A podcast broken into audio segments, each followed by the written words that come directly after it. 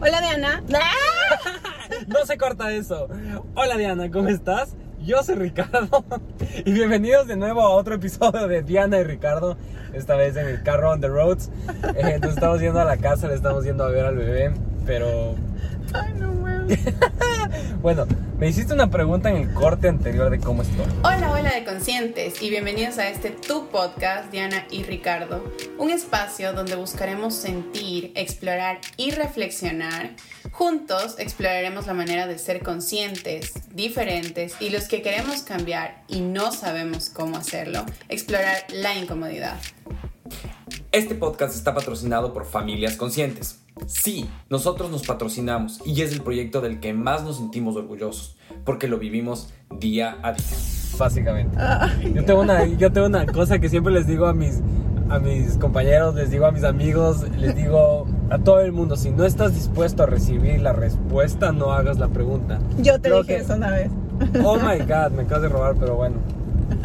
Tengo testigos de que con Aitana siempre lo decía, pero no importa. No, pero no La te cosa- decía sobre eso, sino que algún rato preguntaste algo y yo te dije, si no quieres saber la respuesta, no No preguntes. preguntes. Pero yo voy más al que todo- todos los días decimos, ¿cómo estás? Imagínate que alguien te diga, ¿sabes qué? Estoy de la mierda, no quiero, no quiero seguir trabajando, necesito vacaciones. Y es como que no quería escucharte solo eso, solo era una pregunta de compromiso. Pero hoy es un día unos, uno de esos días. ¿Quieres realmente preguntarme cómo estoy? ¿Cómo estás, Ricardo? La mierda. La verdad es que no, no fue un buen día y recibimos una noticia bastante choqueante que nos hace modificarnos y nos hace mover un poco de cosas en nuestra vida. Como Sí. parte de ser migrantes, porque eso es parte de ser migrantes. Yo creo que es parte de ser buena gente, no de ser migrantes. O como dirías tú, es parte de ser la Cojo. palabra cojudo. Con C. No iba a decirlo, pero bueno. Bueno, yo creo que también sí es parte de migrantes porque hay estos cambios, ¿no? Constantes de todos los días te levantas y apareces con una noticia diferente y a veces no es la que más te agrada ni la que más te convence. Como la abuelita diría, gracias a Dios hay salud. Bueno, y hoy no sabes de qué vamos a hablar, o sí, porque si no, yo te lo puedo decir. Teníamos un, teníamos un tema, un título, pero no sé si vamos a ir por ahí. A ver, dime. Bueno, vamos a hablar de maternidad y paternidad. Nice. Y la verdad es que estaba escuchando en un podcast este, un poco sobre estos temas y me daba mucha risa porque la chica dice, me emputa, perdón la palabra, Está bien.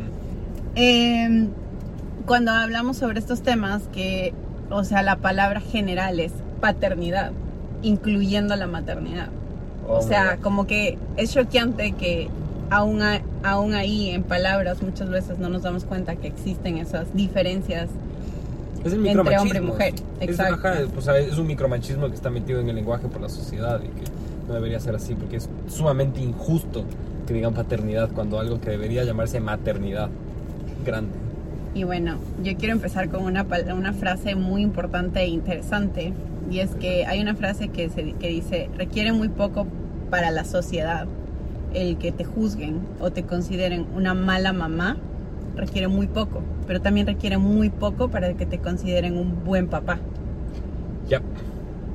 Tuvimos un proyecto, de hecho, de que se llamaba Papás Conscientes, donde yo, donde teníamos esta, este discurso donde estábamos en contra del ser buen papá, que simplemente es ir a jugar una vez a la semana y tal vez ahí ya con estas sociedades ya hasta cambiar pañales y digamos que ya eres un buen papá mientras proveas, juegues con el niño y cambies el pañal. Ya, lo hiciste, eres un buen padre al frente de todo el mundo. Eso no quiere decir que para tu hijo vas a ser un, un buen padre. Y yo me llevo mucho de la idea que el único que puede juzgar al final del camino, ni siquiera en el camino, sino al final del camino, es el hijo. Entonces, creo que el ser bueno o mal papá para la sociedad es ser buen papá es muy fácil. Sí, yo creo que vamos también de la mano y vamos a ampliar este, este concepto y esta conversación sobre que es muy difícil tener este agotamiento mental como mujeres y que creo que de ahí parte el hecho de que muchas mujeres mm, están ya pensando en la idea de no tener hijos o en la idea de, o me, meto dentro de, de la idea de que capaz, o sea, después de ser mamá y de haber pasado por varias cosas y varias etapas de esta situación, eh, te empiezas a dar cuenta de que si bien te gusta ser mamá, no te gusta la maternidad como tal. Sí. Entonces, el hecho de lo que la sociedad te pinta, lo que para la sociedad eres, de si eres una buena madre o no, de si le haces caso, de si le das bu- buena comida, de si le das saludablemente, de si se te enferma eres mala madre, pero mm, si le tienes mucho tiempo en, el- en la tablet también. Entonces, como toda esta sinopsis de lo que significa para una sociedad ser mamá, es lo que me apesta y creo que dentro de eso es porque el hecho de que estamos pensando en quedarnos con uno y bye, o sea, next. creo que creo que Next. el punto de vista es distintos y es algo bonito de, de- de nuestra pareja, o sea, de nuestra familia, es que nosotros no tenemos el mismo punto de vista, llegamos a la, a la misma meta, que es el hecho de solo tener un niño, pero no, no tenemos el mismo camino, o sea, tú tienes un camino distinto que el mío por, por completo y creo que eso es muy enriquecedor, pero dentro de las palabras que estabas diciendo, lo que a mí me gustaría saber, tú me acabas de describir lo que es ser una buena mamá para la sociedad, ¿qué es para ti ser una buena mamá? Porque creo que de ahí parten muchas decisiones donde nosotros llegamos a decir, no quiero tener más hijos, porque para mí ser madre o para mí ser padre es esto y requiere de tanta energía, re- requiere de tanto tiempo, requiere de tanto tiempo en tu vida, de, tantos, de tantas metas, de tantas cosas, que ok, yo quiero solo uno, porque para mí ser padre significa esto. ¿Qué es, o sea, ¿qué es para ti ser madre?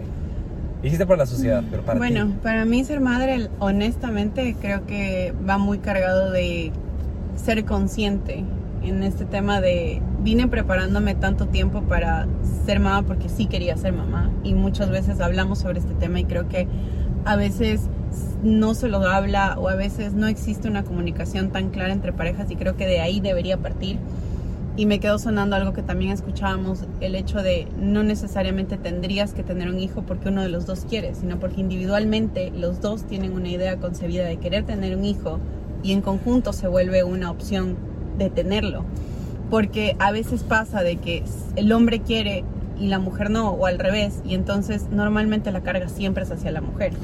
Porque Ay. socialmente tú tienes una construcción de que, o sea, si bien Ricardo es un padre muy diferente a lo que existe, vamos a reconocer que socialmente sí cons- te construyes como papá diciendo como hay cosas donde ni siquiera las piensas porque no, no te o sea, no piensas que te corresponden como obligación.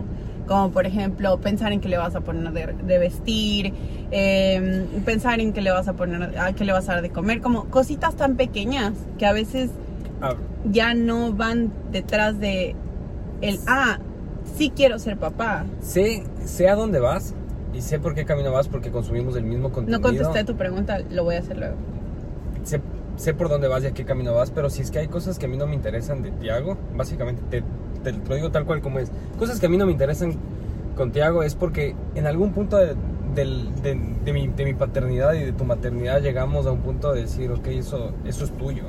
O sea, eso, tú te dedicas a hacer eso, yo me dedico a hacer otra cosa.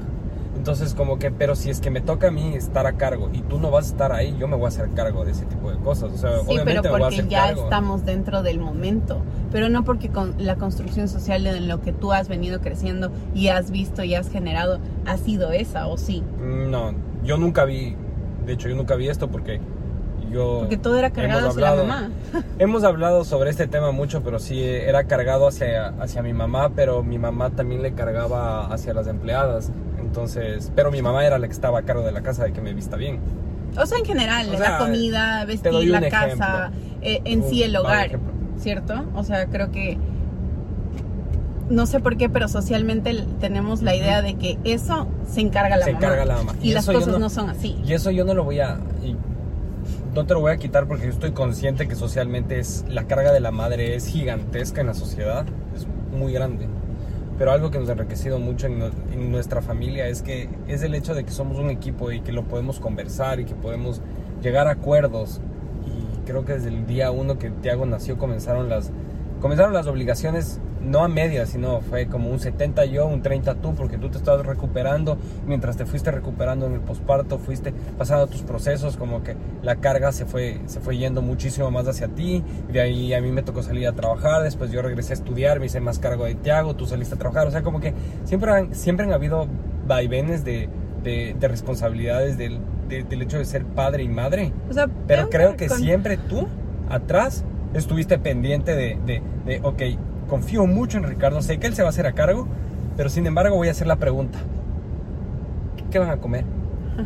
¿Le O sea, tengo que reconocer que las primeras veces no creo que vaya a ser un 70 y si difiero porque la madre siempre tiene muchas cargas, no solo del bebé, sino adicionales a Ujú. toda la labor en la que te tienes que volver a construir y a Sí. recuperar y todo. Entonces, si bien sí tuviste un 50% de porcentaje muy fuerte, pero sí creo que tuvimos un porcentaje muy equilibrado en ese sentido. No, sí, y justamente por eso yo siempre lo quise hacer eh, equilibrado, porque tú como tu, tu posparto, tú como mujer, como madre, no ejerciendo maternidad, sino como madre estás pasando por procesos gigantescos. Entonces, a mí me parecía súper injusto que tú, aparte de los procesos que tienes que pasar, tanto psicológicos, sentimentales, tu cuerpo, todo, aparte te- tengas que hacerte cargo de un niño.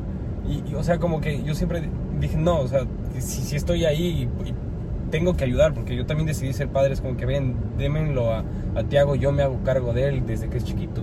Y bueno, me tengo que reconocer, mono, que, o sea, lo, lo hiciste como que fuiste un compañero muy ameno en toda la etapa de posparto, de embarazo, de, de todo ese proceso, porque fuiste una persona que, o sea, que es de las que se necesita cuando tú dices el apoyo es ese, o sea, el no juzgar, el ser empático, el ponerse en, lugar, el, el no decir como necesitas ayuda en un sentido de te lo cuido al hijo, sino necesitas, necesitas algo de ti para ti como mujer, Sí, más creo- allá de que sí un niño necesita un montón de cosas y viene a eso, pero Sí, creo que ahí la... como que se, se desdibuja y se olvida mucho a la mujer y a la mamá como tal. Sí. Y bueno. hablamos mucho sobre ese tema y por eso creo que fue, nació Tiago y fue manos a la obra, porque primero no era tu sueño ser madre, era nuestro sueño, el tuyo ser madre y el mío ser padre. Y apenas nació Tiago, mm, yo no le considero un, un apoyo, lo único que considero es ponte en marcha, o sea, ponte en marcha, tú también quisiste ser padre, póntelo a hacer. Y creo que lo peor que puedes hacer en ese punto a una madre que acaba de dar a luz, decirle, te puedo ayudar en algo, es como, no, brother, solo ponte a hacer, hay millones de cosas que hacer. El bebé necesita cambiarse, necesita darle, darle de comer, necesita la estimulación, necesita lavar ropa, necesitas hacer comida, o sea, necesitas hacer cosas del hogar, solo coge y haz una cosa. Escoge. Hay como 20 cosas al día, escoge una y ponte a hacer. Pero a eso me refería con el tema del desgaste mental, o sea, que a veces vienen como, primero separemos maternidad versus paternidad, o sea, indudablemente los hombres la vienen haciendo cada vez mejor. Ya existen hombres y papás mucho más alineados a la crianza de sus hijos y eso me parece excelente. No sé si tiene que ver también la pandemia o el hecho de que ya es más responsable el tema de tener hijos Sorry, y la verdad dale. eso me parece increíble. Ahora, lo que sí, en lo que sí difiero o pienso que, que todavía vamos un poco por detrás es que las mamás estamos tratando muchas veces en esta época de autoeducarnos, de buscar una manera de cómo vamos a criar a nuestros hijos, de qué manera vamos a generar eh, un tema más consciente en la manera de cómo les decimos las cosas, porque hay que reconocer que en nuestros padres hubo mucha responsabilidad económica y de educación. Hacemos una pausa para contarte que el taller 21 días para enamorarnos está disponible para ti. Puedes encontrarlo en nuestro Instagram, Diana y Ricardo, en el link de la bio. Espero estés disfrutando este episodio y si crees que a alguien más le puede servir este contenido, no dudes en compartirlo y nos encuentres en todas nuestras redes sociales como Diana y Ricardo. Gracias y que sigas disfrutando de este hermoso episodio. pero la emocional no, no, no existió. Entonces ahora las mamás, existen tantos canales y tanta información para que las mamás se informen. Y en serio, si no te informas, me parece súper irresponsable porque tienes una gama extensa de sin número de cosas donde puedes investigar, buscar, eh, no sé, todas las redes sociales están plegadas de información que puedes hacerlo para llevar a cabo una conciencia de salud mental más fuerte para ti como para tu familia, en este caso tu hijo y entonces, o sea, la gente que está a tu alrededor. Ahí voy a dar un paso atrás. No, termino, no creo que los hombres todavía estén llegando a ese nivel, o sea, ya son papás más presentes, ya son papás más conscientes en muchas cosas, pero siento que aún les falta, perdón, ingresar un poco más en el tema de la información de la crianza, exceptuando Ricardo, porque ya Ah. sé qué me vas a decir. No, no, no, no, yo no, yo, yo- yo- yo no te voy a decir nada, yo solo voy a hablar bajo, bajo hechos, bajo mi conciencia y bajo lo que yo pienso, porque ahí, ahí te decía, voy a dar tres pasos atrás hacia donde veníamos, cuando, cuando estás en pareja y, y te sientas a hablar a tener hijos, y coincidiste y, y dices, ok, yo sí quiero tener hijos y tú también quieres, quieres tener hijos, ok, vamos a tener hijos, pero creo que más allá de coincidir si queremos o no queremos tener hijos, ¿cómo vamos a tener los La hijos? pregunta fundamental. fundamental. ¿Qué significa para ti un hijo? O sea, ¿significa un premio en la familia para que, que va a ser el, proge- el, el- odio esta palabra que ni siquiera sé decirle, el, El progenitor? O, o va a ser un ser humano donde realmente lo quieres traer al mundo porque quieres, quieres Guiarlo. guiarlo, quieres encaminarlo, quieres, quieres como que ser su coach de vi- de vida, quieres estar ahí con él. ¿Qué es para ti ser hijo? Entonces, cuando ya decides todo eso, ahora qué crianza la vamos a tener, porque ahora ya puedes escoger sobre crianzas. O vas a irte 100% a luna, ok, tal vez es demasiado para decir quieres tener hijo o no, pero sí creo que antes de casarte debes de tomar esta decisión y decir yo quiero tener un hijo o quiero tener los hijos por este motivo. Si el tuyo solo es hacerle orgulloso a tu familia y, y pasar el apellido o porque tienes, ok, conmigo no lo tengas, yo no quiero tener hijo, un hijo vitrina, yo quiero tener un hijo consciente, no un hijo vitrina. Sí me parece muy importante desde ahí partir, primero para que funcione el- la pareja, para que funcione el matrimonio, para que funcione la paternidad, la maternidad y si es que hay un, en algún caso, como hemos hablado mucho, si es que hay un divorcio, que funcione el divorcio. Y creo que es importante también entender que, o sea, va relacionado con separar ser papás de ser pareja, porque eso no lo Muy tenemos importante. claro cuando, cuando pasan las cosas y te ves involucrado en ser papás y tienes muchos problemas porque los primeros años y el, y el comienzo de un, de un niño cuando nace hay muchos problemas como pareja, porque no te encuentras eh, individualmente porque sexualmente no estás atrayendo, al menos la mujer no se siente atraída ni quiere una relación sexual porque está totalmente enfocada en su, en su niño. Entonces hay tantos tabús y cosas también detrás de todo ello, pero hay tanta información ahí. Y entonces empiezas a... Muchas, muchas separaciones se encuentran hasta los dos años de un niño cuando está en esa edad, de 0 a 2 años, porque las parejas no se encuentran y entonces no estás dividiendo ni estás siendo empático con tu pareja en el hecho de esto es mi pareja, esto somos como papás. Y entonces esta es una etapa difícil donde está procesando el papá la etapa como tal de ser padre, su paternidad y cómo la va a envolver y haber perdido un hijo, haber perdido una mujer. ¿Y a qué me refiero con esto? Haber perdido una mujer porque indudablemente la mujer pasa toda su atención 100% al niño, cuando antes la tenía solo la pareja. Y también haber perdido un niño porque no necesariamente todos los padres, y hablo por Ricardo en este caso, quieren salir 100% a trabajar y no quieren meterse a, tener una paternidad real al 100% ahí involucrada como una maternidad, pero siendo padres. Entonces, eso es un punto muy difícil como hombres y también las mujeres, todo su posparto, el niño, el volverse a encontrar una misma, sin duda no vuelves a ser la misma. Entonces, hay muchas cosas de lado y lado donde te inclinas a la balanza y te tomas a veces personal temas de los niños y entonces dices, bueno, a la mierda, se fue todo el Cairo. Ahí te voy a dar un ejemplo que no necesitas solo esperar a- a- al divorcio para saber diferenciar entre padres y esposos. Cuando estás en la vida real, estás del día a día y estás peleado como, como pareja, pues es normal que te pelees, que hayan disgustos, que no estés de acuerdo con argumentos, con cosas y estés la relación tensa como ha habido muchas veces. Pero si es que hay un niño de por medio y está ahí el niño y el niño no sé, está con un berrinche, ¿Cuál sería la, la- la reacción normal y que yo y, y- y que hemos visto con otras personas hasta de nuestra misma edad, con un hijo de la misma edad y todo eso? Ahí te lo dejo porque es tu problema, me doy la vuelta y me voy, sea mamá o sea papá. Pero si eres padre, identificas que somos un equipo como padre-madre y somos un equipo como esposos, es como ok, como esposos ahorita no estamos funcionando, pero como padres, agáchate, abrázalo y, y entre los dos tratemos de, de- de- de encaminar el capricho para que él, para que él mismo pueda eh, tener sus sentimientos o manejar sus sentimientos de una manera adecuada.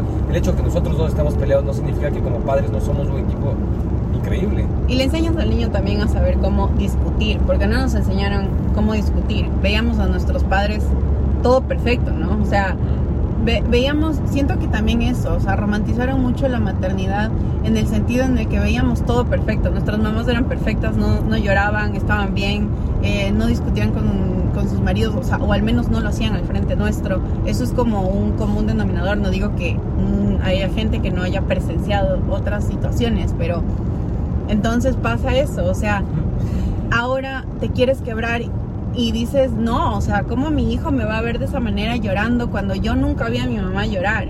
Y entonces no te das cuenta que una de las cosas más importantes es que tu hijo te vea real, te vea ahí, listo para la acción. Decir, wow, o ¿Cómo sea, se maneja yo también puedo llorar. Y es, y es algo chistoso que ahorita se, se vinieron Y dos cosas a la vista. discutir. Se vinieron dos cosas a, a- a la cabeza. Es las generaciones pasadas decían como yo no voy a discutir enfrente de mis hijos. Cerraban la puerta y pegaban unos gritos que se les escuchaba a tres casas de distancia que todo el mundo sabía que estaban discutiendo y que discutían. Solo no les veías la cara. Era horrible, Sí, era feo, muy feo. Eh, y segundo, la primera vez que, bueno, nosotros aparte, Diana estuvo en posparto y no voy a hablar sobre sus sentimientos, pero a mí a la vez me cogió una depresión de invierno aquí en Canadá. Y aparte les extrañaba a mis papás y a mi hermano porque no pudieron venir a, ayudarnos.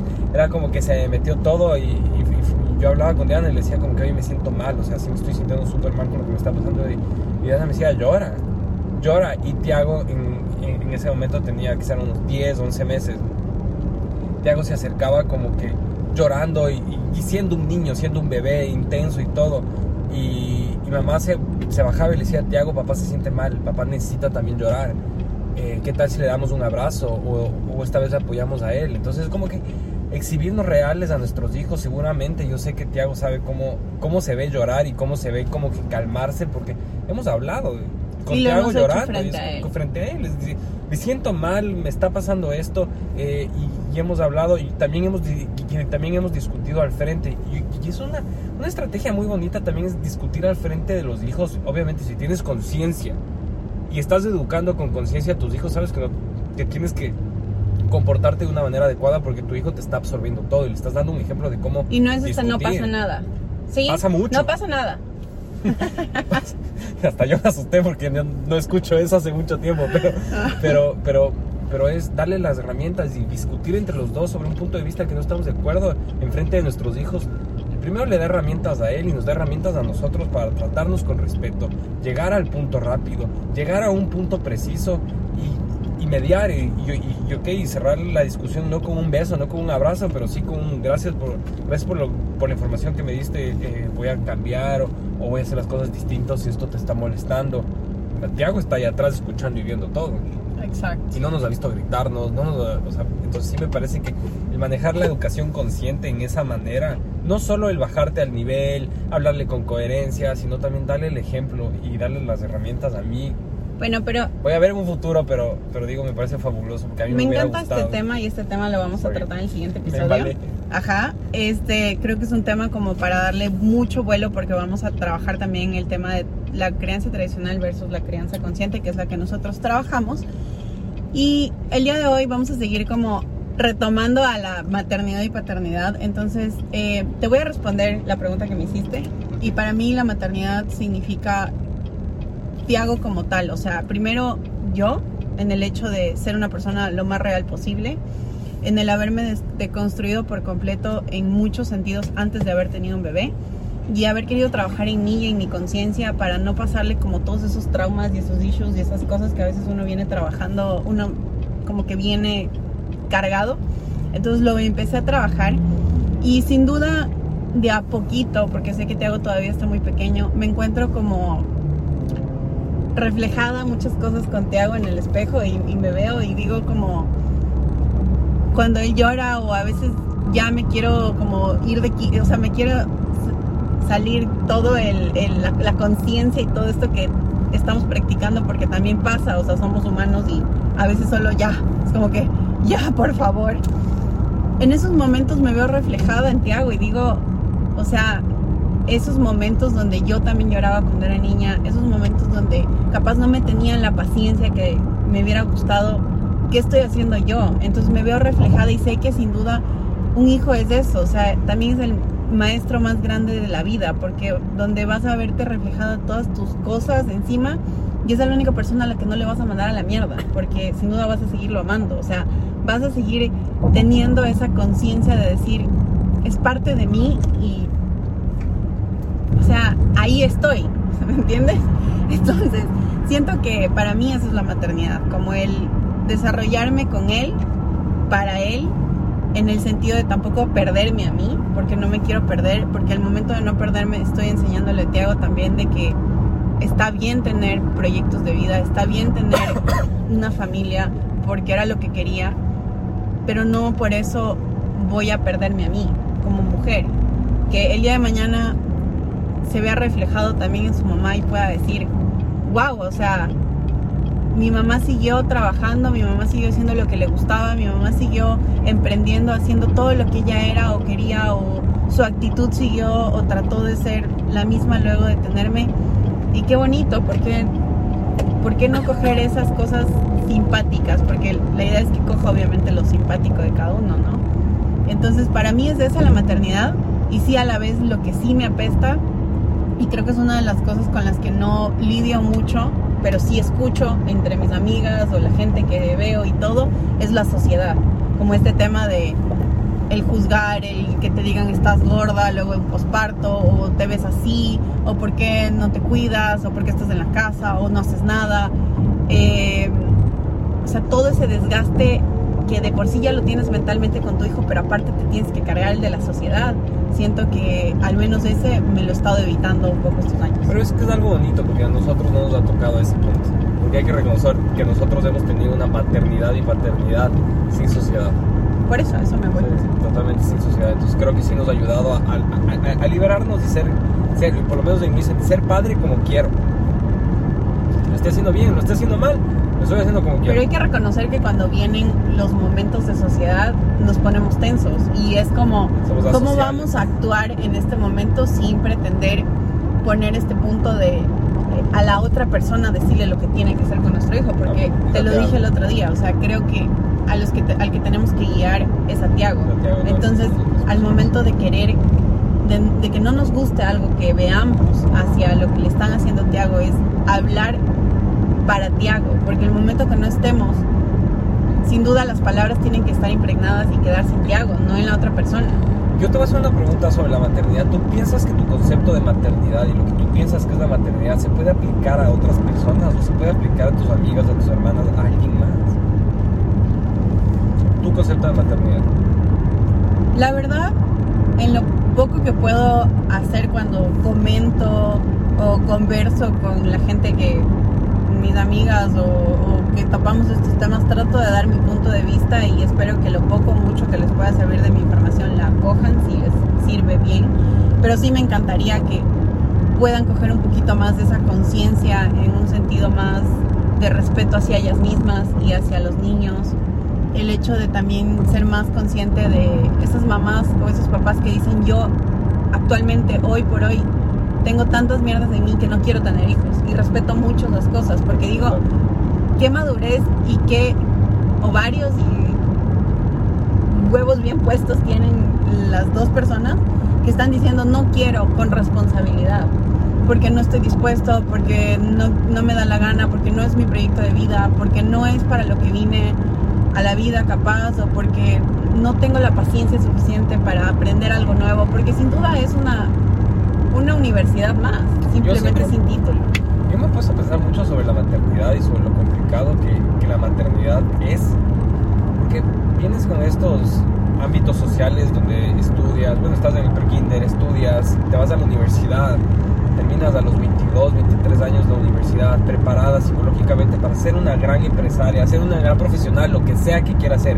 Tienes un camino atrasado, pero también tienes ese camino de la familia tu mente está en quiero ser una gran profesional, pero tal vez tú también quieres tener una familia. Entonces, hay veces en los que te toca hacer pausas profesionales. Yo pienso que se, se debe sentir una frustración, decir, en los años más productivos que tengo en profesión, también tengo que ser productiva o también tengo que, que, que embarazarme o tengo que tener un hijo y tengo que poner una pausa. Entonces como que a veces las cosas no, No se llevan, no, o sea, como no hacen. Y por eso hay, hay veces ahí donde yo digo, yo respeto mucho a las chicas que dicen, yo no quiero ser madre, porque quiero ser, y ponen la profesión que quieras. Es que sabes Wow, que pienso que la sociedad sí nos ha llevado mucho a, a- a- o sea, nos ha cargado mucho a, a empujarnos a eso desde niñas. Las, las niñas siempre hemos sido más los juguetes, todo, todo lo que te abarca va más hacia que la cocina, los bebés, a ser mamá. las- ajá, te están enseñando a ser Oh. mamás, te- como que literal naces y te diseñan para ser mamá. Pero- y es feo porque cuando vas creciendo y lo que tú dices, ya estás en esa etapa, empiezan a decirte, pero ya estás, eh, te estás quedando muy grande. Solo puedes tener hijos hasta los 30, porque y si no, luego qué? Eh, va a ser más a- difícil, va a ser abuelas de peor. Pero en cambio también te, te ponen esa presión de, pero tienes que estudiar y tienes que ser profesional y tienes que hacer esto y tienes y tienes. Y la verdad, ahorita me desbloqueaste algo. yo muchas veces le dije a Ricardo, yo quiero ser mamá muy joven, yo quiero ser mamá, yo quería ser mamá a los 18 años, o sea, y se lo decía a Ricardo, yo Ya. quiero tener un hijo, ya. Entonces había esta presión como de toda mi familia y en sí mía y así, que me decían como, estás muy chiquita, estudia, primero gradúate, primero crece, primero, primero, primero. Pero, ok, estudié, me gradué y bueno, o sea, quería seguir siendo mamá. Entonces, listo, fui mamá, pero no sé cuál es el factor o cuál sería la diferencia en el sentido de por qué si lo hubiera hecho antes, si igual iba a, a parar mi profesión, ¿me entiendes? Igual iba a pararla, Igual me iba a tocar esperar a que Tiago estuviera más grande. Y de alguna manera estos dos, tres años donde yo no he podido ser útil en mi carrera o como que haber ejercido mi carrera, hay cosas que se te olvidan, hay cosas que también se actualizan. Y entonces, ¿qué tanto hubiera sido bueno yo haber tenido un hijo, luego haber estudiado y haber seguido lo que yo quería? ¿Me entiendes? Porque a la quedado? larga hubieras estado más actualizada o, No o hubiera capaz... seguido lo que seguiste. O, o sí, eso. Después de un hijo, yo, yo creo que después de tenerle a Tiago no hubieras entrado a estudiar arquitectura, hubieras entrado a estudiar psicología. Te apuesto lo que quieras. También. Entonces, eso me parece interesante de la maternidad y siempre me he preguntado, a los hombres no tenemos que no tenemos que ponernos en esa posición de, ay, tengo que poner pausa a mi carrera para, para, para, para tener un hijo. No. Los hombres simplemente, el tener un hijo es máximo, máximo, si es que eres buen padre, porque así de fácil nos toca. Si es que eres buen padre, le pones pausa, pides licencia de maternidad dos semanas y, y te haces el, el interesado en tu hijo recién nacido por dos semanas cuando te tienes que hacer cargo de la madre, no del hijo. Entonces como que los hombres no tenemos. Y yo, a mí me coincidió el universo y todas las energías se me juntaron que justo mi hijo nació y yo estaba estudiando Y salió la pandemia. otra carrera y estuvimos en pandemia. Entonces se cumplió mi sueño de ser padre y ejercer la paternidad. Porque yo le decía a Diana siempre, ya les dijo ella, yo sí quiero ser padre. Yo sí creo que una de las cosas muy importantes es que también como hombres sí pienso que si bien eso es lo que con lo que han venido cargando muchos años, pero si verdaderamente quieren ser padres, ejercer un poco más o hacerse cargo más sobre el tema, sí creo que sería muy importante para sus parejas, para la familia que quieren generar, porque si verdaderamente quieres generar una familia tienes que estar totalmente seguro de que eso es una de las cosas, para mí, al menos en mi caso, es lo más importante, pero es una de las cosas más importantes en tu vida. Yo no estoy diciendo que dejes de lado ser profesional, que dejes de lado tus deportes, que dejes de lado las cosas que deseas, pero sí que de la mano vayas, porque a veces, si bien es parte de lo que quieres hacer, pero no termina siendo un proyecto de vida para los hombres, siento que a veces es como le añades y es todo, porque es Un lo que he visto muchas veces, ¿me entiendes? Sí, Ah, exacto, es un checklist. Es un checklist. Yo creo que como pareja también tienes que llegar a acuerdos. eh, puede ser la posibilidad de que, de que el hombre no quiere, quiere dedicarse a la paternidad y, y- y la que se tiene que hacer cargo de la economía es la mujer o viceversa. Llegar a acuerdos es lo más importante. Con Diana decidimos hacer siempre todo mitad, mitad. Todo. No sé por qué. Y no es algo, creo que no es una lucha de egos, no es, no es nada. Siempre es como que mitad, mitad, mitad, mitad, mitad, mitad, todo. y de esa manera a nosotros nos funciona. Y había una cosa que ahorita acabas de decir, y sí pienso que la gente también debería dejar de juzgar mucho a los hombres que quieren hacer eso. Porque No, muchas veces también se ve ese juzgar de, ay, se va a quedar en la casa, o sea, de mantenido. Uf. Y entonces la mujer les, le va a dar haciendo todas las cosas. ¿Cuál es el problema? Es lo mismo. El, independ- independientemente de si el hombre o la mujer quiere ser parte de su hogar y dedicarse a eso y la otra persona lo apoya, ¿cuál sería el problema? o sea, yo creo que es familia. exacto, es importante Y- entender y respetar el concepto que para esa persona sea. Y el hecho de que te quedes en casa no significa que no haya nada que hacer. Eso quiero que lo quede que quede claro. O sea, es un trabajo muy fuerte, es muy desgastante, mental, psicológicamente, físicamente, en, en general, es muy fuerte. este clip, porque esto va a ser un clip. si es que si es que ustedes tienen alguna persona que piensen que quedarse en la casa es cualquier cosa, es lanzarse y es descansar. Les reto a que se hagan cargo de la casa un día, un solo día, pero se hagan cargo de la casa de verdad, desde la ropa hasta hasta arreglar la casa, hasta hacer la comida, todo con los niños. Y se van a dar cuenta, y a mí me pasa eso. Para mí es mucho más cansado y desgastante quedarme en casa que salir a trabajar. Muchísimo más. Yo siempre le he dicho a Diana, es como que ella me sabe decir, ah, es que mañana es tu día libre. Y es como que es mi día libre del trabajo, pero en la casa es como que, porque yo trato cuando estoy en casa como que hacerme cargo de, de lo que más puedo. Entonces, Voy a dar un consejo a las mujeres y se los voy a dejar como en serio, por favor. Hay muchas veces que como mamás queremos ser muy aprensivas y queremos cogernos todo para nosotros porque creemos que ellos no pueden o no lo saben hacer. Yo les voy a ser muy honesta. Desde que nació Tiago, yo de verdad le dije a Ricardo, aquí papá y mamá primerizo somos los dos. Yo no sé nada, igual que tú no sabes nada. O lo poco que sabemos, eso es todo lo que sabemos. Entonces, enriquecernos de ambas partes y poder aprender en conjunto, no, no, no bloqueemos esa parte de los hombres de que puedan aprender, de que puedan ser papás, de que puedan también saber cómo cambiar un pañal, cómo darles de comer o qué les gusta a los niños. O sea, permitámoslos a ellos también hacer, porque el así se ha obligado nosotros al o sea, cortarnos un poco la idea de decir como, no, no, no, deja, yo lo hago. No, déjalo que él lo haga. Porque tú no estás criando otro hijo, tú estás al lado de una persona, de un equipo que te está ayudando a criar un hijo. Entonces tú no tienes la obligación de darle haciendo algo que también le corresponde a él al ser padre. Y Y, vas a ver que te vas a ahorrar muchas cosas. Dejen- Entre ellas, que ellos sean más responsables con sus hijos. Déjenos ser seres humanos, porque el hecho de cocinar, lavar ropa, limpiar la casa, eso no se trata de ser, no, no es una obligación ni de madre ni de padre, es una, es una obligación de ser ser humano. Entonces, como que creo que si es que sigues pensando de esa manera, es como, comiencen a ser seres humanos, háganse cargo de ustedes como personas. Listo, yo creo que estuvo muy bonito este podcast, me encantó, me encantó y básicamente les cerramos este podcast porque ya estamos por llegar donde te hago. Pues muchísimas gracias. Si llegaste hasta acá, eh, obviamente te interesa mucho este todo el tipo de, de- de- de contenido que nosotros tenemos. Anda a todas nuestras redes sociales que estamos como Diana y Ricardo, TikTok, Instagram, Facebook, Twitter. Lo más importante, perdón, no estamos en Twitter.